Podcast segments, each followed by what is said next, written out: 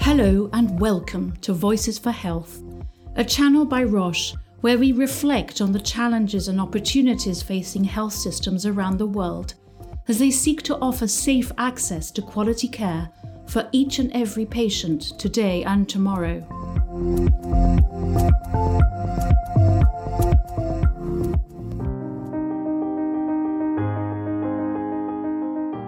As the world battles against the worst pandemic in a hundred years, cancer didn't just go away. In 2020, over 19 million people worldwide were newly diagnosed with cancer, and almost 10 million people died. Cancer doesn't wait for anyone, not even a pandemic. Where early detection had to be delayed, where medical care was affected, or simply overwhelmed in its struggle to cope with rising COVID 19 numbers, or continuing treatment became more remote and more difficult. Cancer carried on regardless and unperturbed. According to the World Health Organization, over 50% of all countries partially or totally interrupted cancer care services to respond to the COVID 19 emergency.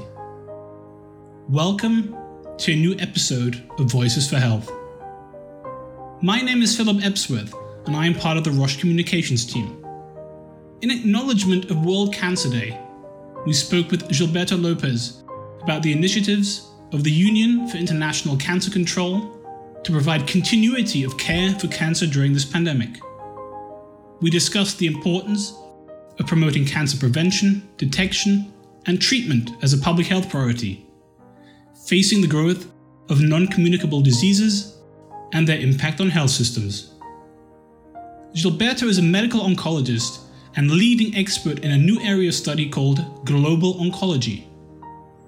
This discipline addresses disparities and differences in cancer biology, prevention, care, and research. He is a member of the board of directors of the Union for International Cancer Control and is editor in chief of ASCO's Journal of Global Oncology. Gilberto also directs the Global Oncology Program at the University of Miami and holds additional academic positions at several universities and medical centers across the United States.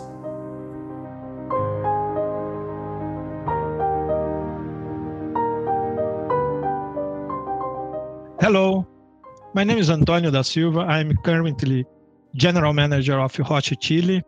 Today is my pleasure to have uh, Dr. Gilberto Lopes to have some uh, good conversations here.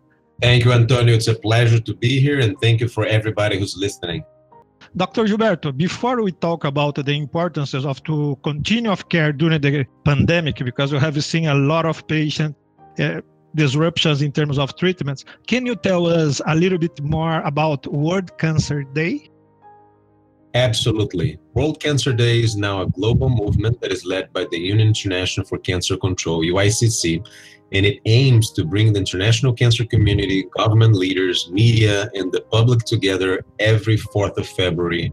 Um, and the main objectives are to raise awareness, improve education, fight stigma, and inspire action so that we can try to reduce the impact of cancer around the world. This year, we are um, having our final edition of the three year campaign, I Am and I Will. And what it's hoping to do is that it will help people get engaged with World Cancer Day by explaining who they are and what they're doing to fight cancer around the world. And the beauty of this campaign is that it's an open invitation to adapt and personalize what we're doing around the world. Sounds excellent. And uh, why do we celebrate World Cancer Day? Because it's a long term journey, you know? It is a very long term journey, and it's a journey that gets its renewal every year on the 4th of February. And the aim is that we don't forget that even with such a major issue as we had in 2020 and continuing in 2021 of the COVID pandemic, Patients continue to develop cancer, so we need to make sure that our healthcare systems continue to be fighting the disease, preventing, doing early detection and palliation of symptoms as well, uh, because cancer doesn't go away just because we have a pandemic excellent because you have heard across globe not only in developed country but also in develop in, uh, in developing country that uh, there is uh, evidence about interruptions or delay in the continuous of medical care for patients, not only oncology, but in several diseases. But cancer does, does not understand the phases. What needs to be done to avoid those disruptions in treatments during the next probably waves that we can face in the future? Any thoughts about that? Absolutely, indeed. And this is something that we have been thinking about, not just as an individual, but also as an organization with UICC. We have seen a number of different problems for cancer care and cancer prevention in 2020. We have seen, because of COVID 19, the cancellation of elective care. We have seen the closure of screening programs. People haven't been able to move around because of transport lockdowns. Um, there was an absence of enough protective equipment in many places as well. So it has been a very challenging year. And these disruptions may actually lead to worse results when we're talking about patients with cancer um, so that they can survive longer and get cured. We're doing a number of things to um, actually address these challenges. We have uh, been reaching uh, our members. The UICC has 1,200 members around the world, and these are organizations that fight cancer at many different levels. Uh, we have gathered information from these meetings, and we have been trying to relate publicly this information that we get on how we can adapt to COVID 19. And a number of different things have happened. We have moved many things that we could into the digital realm. So, education, has become a mostly electronic endeavor in 2020. And we also have been able to do a lot of our uh, healthcare activities over the internet as well. But, but of course, that's not perfect. And that is a challenge for many different things that we do. We have tried to coordinate with government authorities, trying to help create guidelines so that we can have the least amount possible of disruptions in cancer care uh, during the pandemic because now virtually we can connect also the patients. How the impact of the digitalization can you know support those patients that you know they have some uh, restrictions to reach the physicians etc because in roche you know we know that the cancers uh, has no phases no boundaries and uh, there are some inter- interesting uh, opportunities for translational co- collaborations private and public and the university as well. Any thoughts about that? How you can, you know, leverage the digital infrastructure, specifically in Latin America? There's a number of things that can be done. So medical visits can be done um, by digital means, and that's something that many centers and many countries have developed over the last year. Prescribing for many things can actually be done digitally as well. Uh, but of course, there's a number of things that we can't do. You cannot do a surgery for cancer in a digital manner, and of course, you cannot receive chemotherapy through the computer either.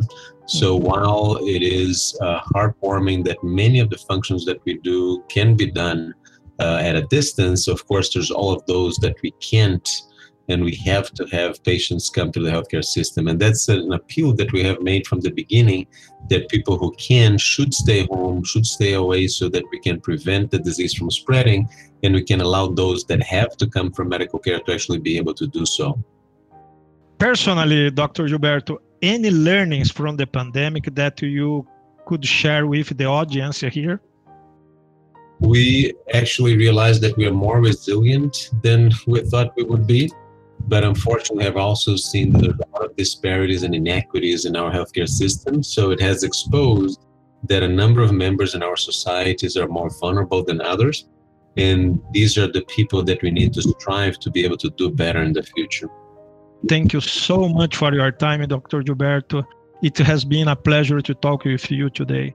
I'm leaving with some key messages, and you, you are, you are, you know, to be resilient and also you know empathy and how to you know decrease the inequality of the systems. That's some good reflections for everybody. Thank you so much.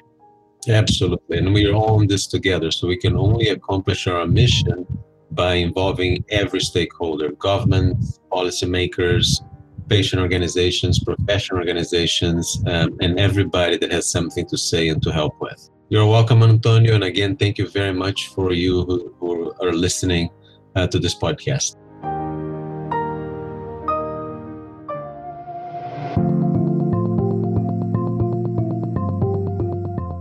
Thank you for listening and contributing to the conversation. Don't miss the next episodes of Voices for Health, where we'll continue to discuss the opportunities and challenges facing the transformation of health systems. Visit our website, roche.com slash voices podcast, where you can find more information.